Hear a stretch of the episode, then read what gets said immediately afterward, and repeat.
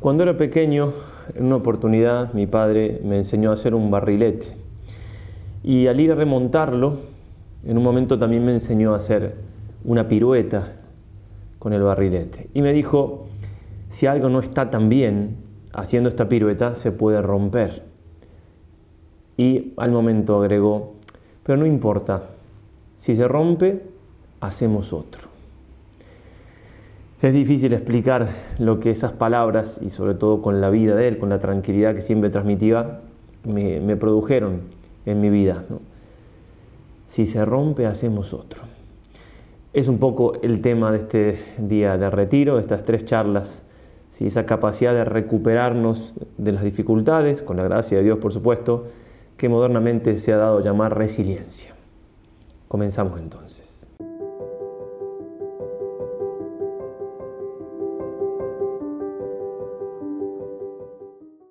Como siempre, empecemos invocando a nuestra Madre del Cielo, en el nombre del Padre, del Hijo y del Espíritu Santo. Amén. Dios te salve María, llena eres de gracia, el Señor es contigo. Bendita tú eres entre todas las mujeres y bendito es el fruto de tu vientre Jesús.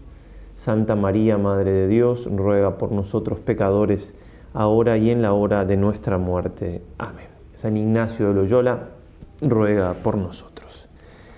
Queridos todos, estamos entonces una vez más en este mes para el día de retiro o las pequeñas reflexiones sobre un tema de espiritualidad para hacer un, frenet, un freno más y, dedicar un poco más de tiempo al Señor. Publicamos una hoy, otra mañana y otra pasado. Si las quieren hacer juntas tendrán que esperar un par de días. Bien, y entonces en este caso, como les decía, hablaremos de esto que se ha dado a llamar resiliencia, que es una palabra que tiene como etimología un fondo latino, resilo, si significa saltar hacia atrás, rebotar, y está tomada propiamente más de, los cuerpos, ¿no? del, mundo más físico. Cuando un cuerpo se lo somete a cierta presión, la capacidad que tiene, por así decir, de volver a, tomar la forma que tenía antes, eso es resiliencia, como un almohadón, uno lo, lo presiona, un colchón, lo suelta, bien, y eso ha pasado entonces al plano más psicológico y en este caso obviamente también mucho al plano espiritual. Ahí lo, a eso lo vamos a aplicar. En el plano psicológico indica la capacidad de los sujetos para sobreponerse a tragedias o periodos de dolor emocional. Cuando una persona o un grupo de personas son capaces de recuperarse con, cierto, digamos, de acuerdo a la persona, de acuerdo al tiempo, tiene los niveles de recuperación normales, se dice que es una persona resiliente, ¿no? que es capaz de resiliencia, de poder recuperarse incluso hasta de, estar mejor que antes, sobreponerse con mayor fuerza que antes. Y para dar una definición entonces, la resiliencia es la capacidad, ya esto aplicado a, a, nosotros, los seres humanos, la capacidad innata o adquirida para afrontar lo adverso en una forma saludable, no solo de prevención, sino también y fundamentalmente de recuperación. Y aún más, se puede, aprovechando las características de una experiencia, ser fortalecidos para más adelante o frente a otras dificultades o frustraciones. Entonces una capacidad que algunos temperamentos o por la educación, algunas personas lo tienen de una manera más innata, en el sentido que ya lo tienen como incorporado, pero se puede adquirir con la gracia de Dios, como no, además. Entonces, lo que vamos a tratar de, desarrollar en estas tres charlitas, como hacemos todos los retiros, es en primer lugar, en la primera esta, es más un poco desde el punto de vista teórico explicar la virtud de la resiliencia, ¿sí? cuál es la virtud propia que nos da la fuerza para poder ser resilientes y poder sobreponernos a dificultades que hemos tenido o prepararnos para las que pueden venir. Bueno, en este caso es la virtud de la fortaleza. Entonces hablaremos sobre todo en esta charla de la virtud de la fortaleza, aplicándolo a esto que estamos diciendo. En la segunda charla, que como decíamos va, a salir mañana, recuerdo siempre que este, la caja de descripción del video tienen el enlace al texto que yo estoy leyendo aquí. Y también, si lo ven en, la página web, entonces ahí está también el video y debajo de cada video el texto en PDF. Bueno, entonces, Eh, en la segunda charla vamos a ver, vamos a aplicar la resiliencia a, los sucesos adversos en nuestra vida eh, que no dependen de nosotros, las cosas que suceden y, no nos gustan tanto o nos dañan o nos hieren. Y en la tercera charla vamos a hablar de las cosas que sí dependen de nosotros, es decir, cuando hemos hecho las cosas, mal, las cosas mal, ya sea que han producido fracasos, aunque no haya habido culpa, o quizás lo más difícil también de recuperarnos cuando es por culpa propia, es decir, aquellas cosas que, los pecados en definitiva, de los cuales también tenemos que aprender a recuperarnos, obviamente, por supuesto, de sentado dejamos siempre con la gracia de Dios, sin Dios nada podemos, sin Él nada podemos, pero no quita que no tengamos que poner, por supuesto, también nuestra libertad para ayudar a la gracia, para secundar los movimientos de la gracia. Bueno, para hablar entonces de la virtud de la fortaleza, eh, vamos a hacer algunas aclaraciones, quizás ya las conozcan, pero bueno, vale la pena recordar, o si no, si alguno no lo conoce, para, enmarcar un poquito. Eh, la virtud de la fortaleza es una de las cuatro virtudes cardinales Cardo, cardinis, en latín significa bisagra. Entonces son cuatro virtudes en las cuales se eh, juntan muchas otras, cuatro más importantes que se ponen como referencia y están, las otras como anexadas, ¿no? como girando alrededor de estas cuatro.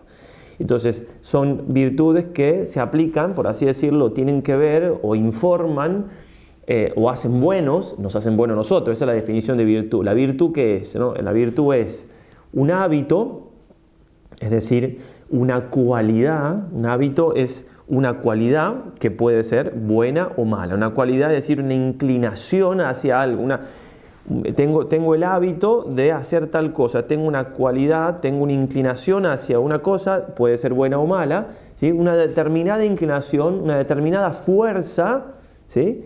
de hecho virtud eh, viene de vi, que es fuerza, en latín y también viene de virilidad, vir, pero también puede ser una fuerza para el mal, entonces un vicio. El hábito puede ser un hábito bueno hacia el bien, virtud. Un hábito malo es una inclinación, una fuerza, una fuerza hacia lo malo, sería una debilidad, pero también se puede decir una fuerza hacia lo malo. Entonces, un hábito es una cualidad que me cualifica, ¿sí? y que me hace hacer determinados actos porque me inclina hacia un lado, tengo una predisposición hacia un lado o hacia el otro, si un hábito bueno, virtud, si un hábito malo, un vicio, pero es eso, ¿eh? y se da por, por lo general por repetición de actos. Una cantidad de actos malos me genera una virtud, perdón, un vicio, una cantidad de actos buenos me generan una virtud. También no es cantidad matemática, pues también importa la intensidad. Un acto fuerte de, bien me puede generar una virtud, me puede dejar una inclinación hacia el bien. Y un acto fuerte de malo me puede generar, producir un vicio. Bien, entonces, las cuatro virtudes cardinales son prudencia, va sobre todo a la inteligencia, intelecto práctico, que me indica qué tengo que hacer yo aquí y ahora. Prudencia. Después tenemos la fortaleza que va a informar, que va a ser virtuoso, valga la redundancia, el apetito irascible, ya explicamos. La templanza, el apetito concupiscible. Y la justicia, la voluntad. Tenemos inteligencia y voluntad, dos potencias espirituales, apetitos nuestros, concupiscencia a los placeres y el apetito irascible, que es a los bienes arduos. El otro es para los bienes placenteros, ¿eh? el apetito concupiscible. Entonces, pero para cada una de las potencias, ya sea espirituales o estos dos apetitos, tenemos una virtud propia, que obviamente están todas entrelazadas, sobre todo por la virtud de la prudencia. Para hacerlo así un poco gráfico, la prudencia es la virtud, entonces decíamos, de intelecto práctico que me dice, aquí y ahora, ¿qué tengo que hacer? Aquí ahora, ¿qué tengo que hacer yo con la edad que tengo, el sexo que tengo, todo, todo? O sea, es una virtud muy personal, porque obviamente eh, lo que es prudente para uno no es prudente para otros, por la edad y demás. Bueno, aquí ahora hay que hacer esto. Pero para que se pueda hacer eso que la virtud de la prudencia indica, es necesario que las otras virtudes también estén. ¿Sí? Porque si yo estoy comiendo y la prudencia me dice, también es un acto como de conciencia, ya, está bien, no comas más, pero no tengo la virtud de la templanza, Entonces el apetito concupiscible dice que no comas más, sigo comiendo. Entonces la virtud de la prudencia, por así decirlo, pierde su autoridad, no me hacen caso acá. Entonces, si la virtud de la prudencia pierde su autoridad entre nosotros, también entonces cuando fallo en una cosa, es muy probable que falle en otra. Es muy difícil tener un solo vicio por esto, porque la virtud de la prudencia está como, no me hacen caso, bueno, hay un desgobierno, también las otras, las otras pasiones ¿sí? o las otras potencias nuestras se van, se van desequilibrando. Bueno, entonces la virtud de la fortaleza Virtud es aquello que hace bueno al que obra y hace buena su obra, es la definición de Santo Tomás. Bien, entonces, un hábito que me hace bueno y hace buena mi obra, que informa, repetimos, la, la, potencia, el apetito irascible. Cuando nosotros tenemos que adquirir un bien, si es un bien placentero, me puedo desbordar y buscar lo demás. Entonces hay que una virtud que sobre todo que refrene que es la virtud de la templanza, donde está todo lo que tiene que ver con los placeres de la reproducción, la sexualidad, la castidad, todo lo que tiene que ver con los placeres también de la alimentación, de la nutrición, del alimento. Y después, para decirlo rápido, ¿no? Y después, cuando tengo que adquirir un bien arduo, ¿sí? que es difícil de adquirir porque hay enemigos o hay dificultades, hace falta otra virtud que me reafirme en esa adquisición del bien, porque no es un bien, como es otro tipo de bien, porque es un bien, obviamente siempre lo que busco es un bien, pero es un bien que reviste dificultad, no me sirve la virtud de la templanza. Hace falta otra virtud. Entonces, el ejemplo que lo hemos puesto una vez, muy demasiado sencillo, pero puede servir. Si hay una manzana y yo voy a comer la manzana, al, buscar la manzana que me atrae, la virtud, digamos, en una atracción, la virtud de la templanza tendrá que ayudarme a que si hay 10 manzanas no me coma las 10. Bueno, ahora bien, resulta que aparece un, animal, un perro, un león, lo que sea, y me quiere quitar la manzana. Que bastante tonto el ejemplo, ¿verdad? Pero para que se entienda. Entonces, tiene que haber ahí otra virtud que me dé fuerza, me dé, por eso la fortaleza, me dé coraje para que yo pueda enfrentar mis, los enemigos, por así decirlo, y pueda entonces llegar a adquirir ese bien que necesito. Entonces ese bien que era placentero, que sigue teniendo su placer, su bondad placentera, se transforman en difícil en cuanto que hay un impedimento. Entonces hace falta otra virtud que a mí me dé fuerza, repito, y por eso entra la ira muchas veces, también moderada obviamente, porque es virtuosa, para que yo pueda adquirir Bien, dicho muy sencillo. Entonces, la virtud de las fortalezas nos es muy importante. ¿Por qué? Porque siempre en nuestra vida hay dificultades, hay cruces, hay peligros, hay enemigos, hay... y si no tenemos, la virtud de la fortaleza, solamente vamos a, a tratar de adquirir las cosas más placenteras y no alcanza con eso. Hay muchos bienes que no son placenteros de entrada, en sentido que implican renuncia y sacrificio. Podemos definir la fortaleza como aquel hábito que robustece el apetito contra los máximos peligros de la vida corporal, de modo tal que no desista en la búsqueda del bien arduo en conformidad con el bien debido. Se aplica a lo, corporal, pero también, por supuesto, a lo espiritual, a lo el catecismo dice, la fortaleza es la virtud moral que asegura en las dificultades la firmeza y la constancia en la búsqueda del bien. Reafirma la resolución de resistir a las tentaciones y de superar los obstáculos en la vida moral. La virtud de la fortaleza hace capaz de vencer el temor, incluso la muerte, y de hacer frente a las pruebas y a las persecuciones. Capacita para ir hasta la renuncia y el sacrificio de la propia vida por defender una causa justa. Bien, entonces lo que va a hacer también, nos decía Santo Tomás, la virtud de la fortaleza es quitarnos ¿sí? los obstáculos, como por ejemplo es el miedo, enfrentar el miedo para llegar al bien que tengo que, llegar. La virtud de la fortaleza pertenece, dice, a la virtud de la fortaleza pertenece a remover el impedimento que retrae la voluntad en seguir la razón. Mi razón, en este caso el intelecto práctico, en este caso entonces la virtud de la prudencia, me indica, tengo que hacer esto, bien, si tengo que hacer esto, ahora hay dificultades, bueno, entonces la fortaleza va a quitar va a remover esas dificultades para que mi voluntad siga lo que dictó la razón. La fortaleza también, dirá Santo Tomás, se refiere a los temores y a las audacias, cohibiendo los temores y moderando las audacias. Es decir, tengo miedo, lo enfrento con la virtud de la fortaleza, me pongo firme o lo quito, y también las audacias, que no es tan común, pero puede darse que sea imprudente porque me falta la virtud de la fortaleza, porque no mida y me enfrente a cosas que no me tengo que enfrentar. El, audaz, en el sentido este que estamos diciendo, es el que no es prudente, ¿no? que toma riesgos que no tiene que tomar y por lo general eso sale, sale mal, no tiene buenos frutos. Bueno, una, una, cosa que hay que tener en cuenta, una vez que más o menos en lo que pudimos aclaramos lo que es la virtud de la fortaleza, es que para, para poder ser fuertes, tener esa virtud de la fortaleza, hace falta tener un sano sentido de la realidad esto que estamos diciendo en orden a la resiliencia. ¿no? Si me quiero recuperar de dificultades o quiero tener la fortaleza para enfrentar dificultades, problemas, presiones, lo que sea, no puedo vivir en una bola de cristal, es decir, no puedo vivir protegido o pensando o creyendo que no va a haber dificultades, que no, que es un poco lo que sucede en el mundo de hoy, que no se enfrenta la cruz no se vive el sentido, no, se quiere sufrir, no, no, pero de una manera ya patológica, evitar todo sufrimiento. Absolutamente eso no es real, es mentira. Por eso muchas veces se, digamos, hay que hacer cosas que tampoco nos hacen bien en otros sentidos. Por ejemplo, en España, esta revista La Antorcha, excelente, la tercera, la tercera tirada, cuarta, hace poquito, y muy buena, además que es, la mandan gratis también aquí en España un informe de, salud mental. El año 2022, el país que, más tranquilizante tomó diazepam eh, fue aquí España.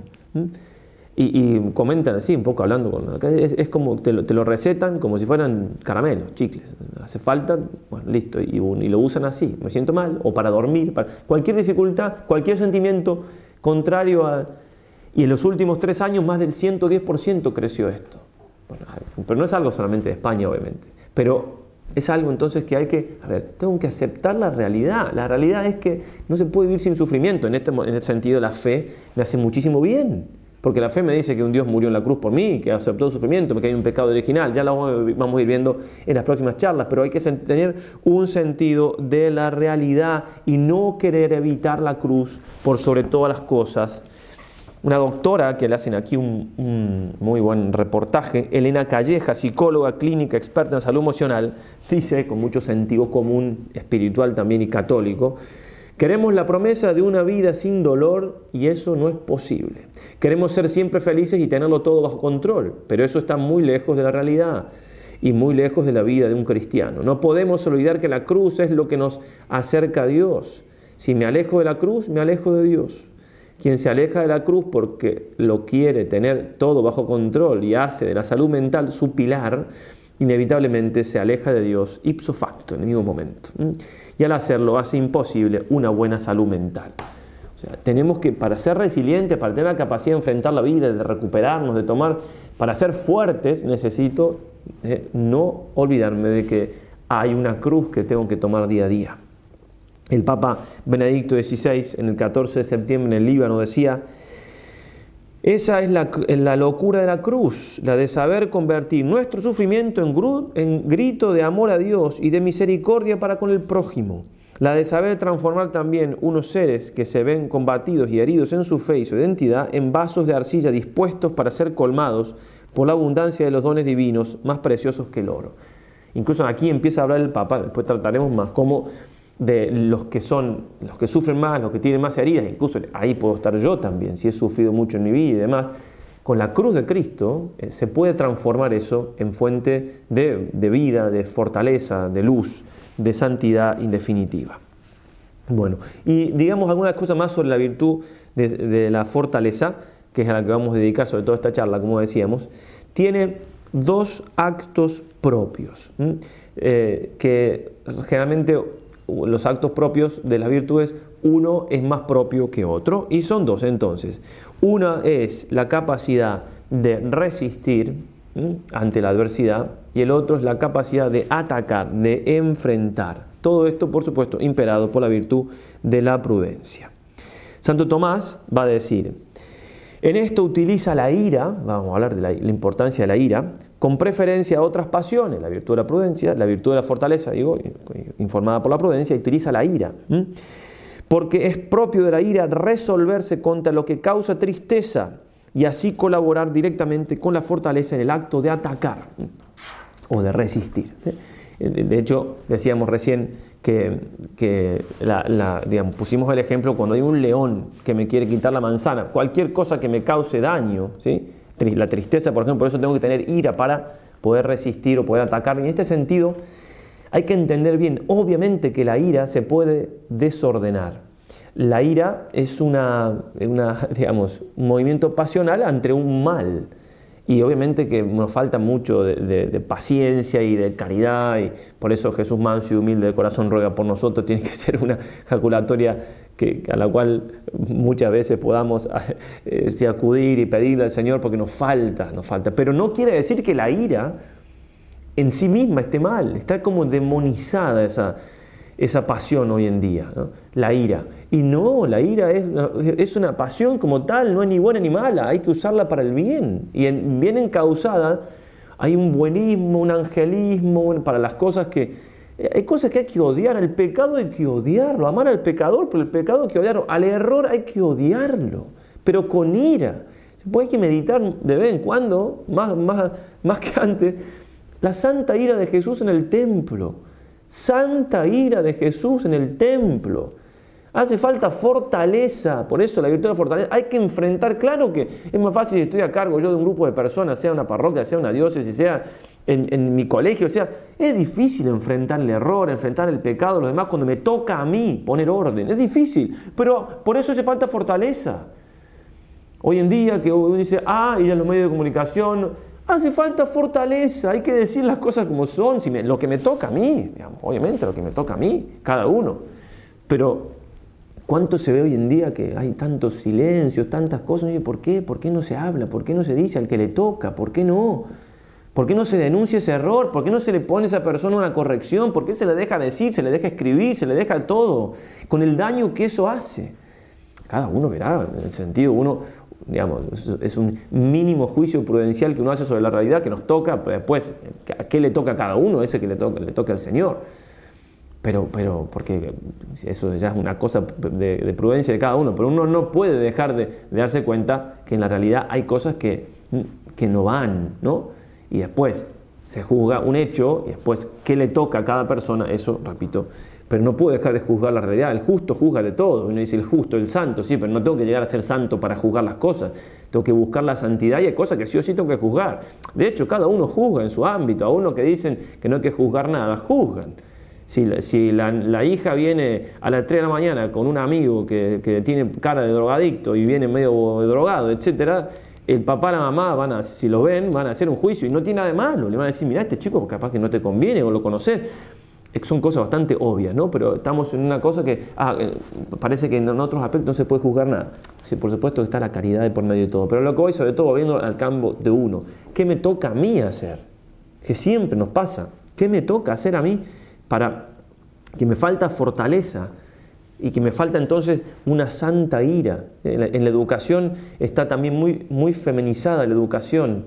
Todas son maestras, no tiene nada de malo, pero faltan varones eh, y por eso los varoncitos en los colegios también tienen generalmente menos rendimiento que las chicas. Está todo hecho para que haya, todo como para mujeres, una tranquilidad demasiado para mujeres. Bueno, esto, esto se, ha estudiado, digamos, no pasa nada, no estoy en contra, pero digo, está, está estudiado, está estudiado eso.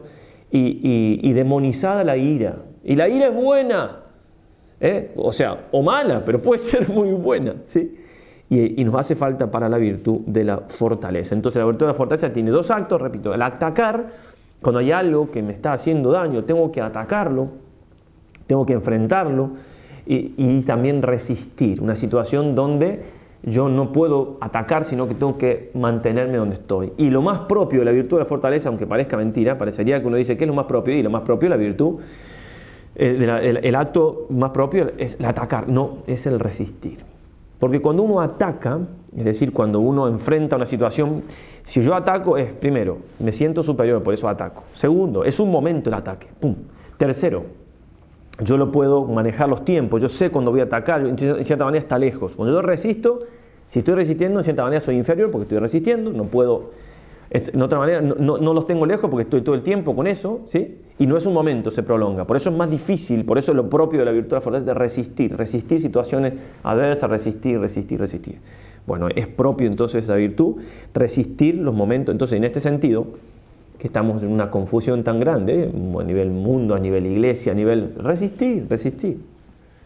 Si hay una canción por ahí, la pueden cantar. Si hay que resistir. Resistir eh, en conciencia, con la verdad de siempre, resistir. Mantenernos allí en, lo que ya sabemos, en lo que, aunque, aunque sí, bueno, esa resistencia que tenemos que tener ante la adversidad, ante los errores, ante las seducciones, ante todo con la ayuda del Señor, es propio la virtud de la fortaleza. Mm.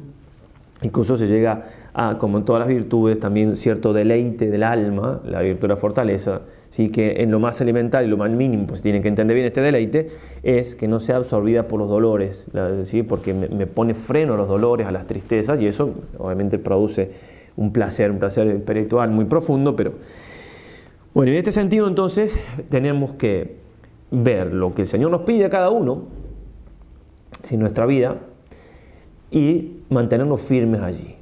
Ya sea en lo que ya decidí, no moverme, un tranco de pollo, como se dice, nada, el Señor me quiere aquí, me quedo aquí.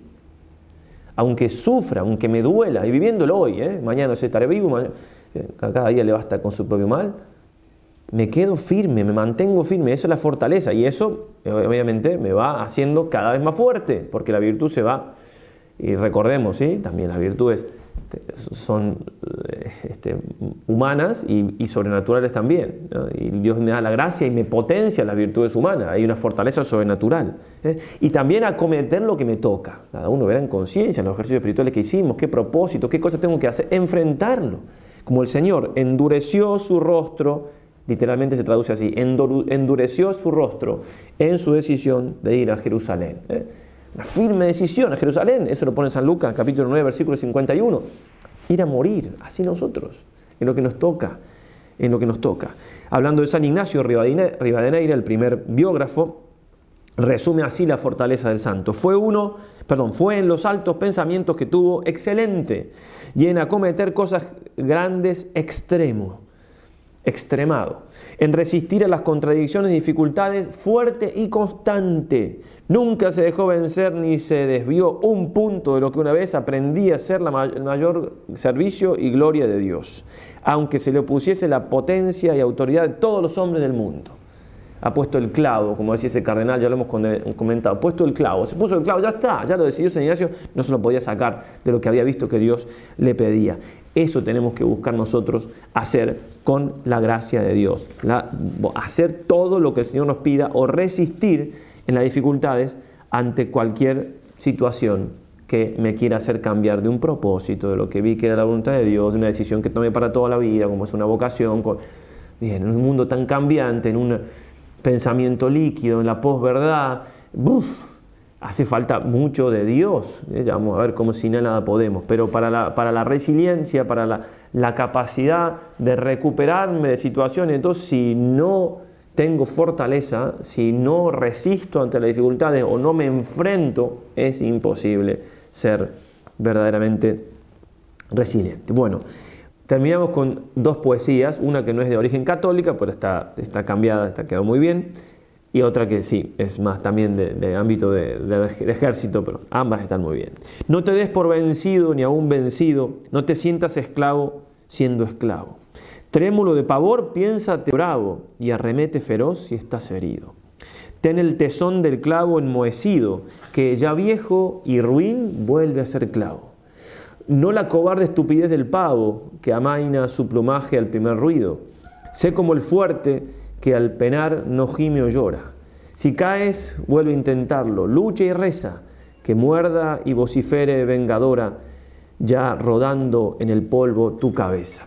Bien, y ahora esta sí se nos ha predicado en los tiempos de juventud este, y ha quedado grabada como realmente una poesía muy hermosa que se nos pide como misioneros poder vivir esta verdad de, la fortaleza no hay a su pie risco vedado, sueño no ha menester, quejar no quiere. Donde le llevan va, jamás cansado. Ni el bien le asombra, ni el desdén le hiere. Sumiso, valeroso y resignado, obedece, pelea, triunfa, muere y resucita. Le pedimos a nuestra Madre del Cielo la gracia entonces de poder analizar nuestra vida a la luz de esta virtud de la fortaleza y ver en qué cosas estamos yéndonos de camino, en qué cosas o hemos desistido de hacer lo que nos toca o no estamos enfrentando lo que debemos hacer por miedo, por tristeza, en definitiva por falta de virtud, por no vivir esa virtud, la fortaleza sin la cual no se puede llegar a la santidad. Nos vemos entonces en la próxima charla y ya para tratar de cómo recuperarnos o enfrentar los sucesos en nuestra vida que no dependen de nosotros y que van en contra de, este caminar hacia Dios, de este santificarnos, ¿sí? cómo ser resilientes con respecto a esto de lo que no depende de mí, pero que me tira abajo, me da tristeza, me da sí, quizás hastío. Bueno, hasta la próxima charla, si os quiere. Ave María y adelante.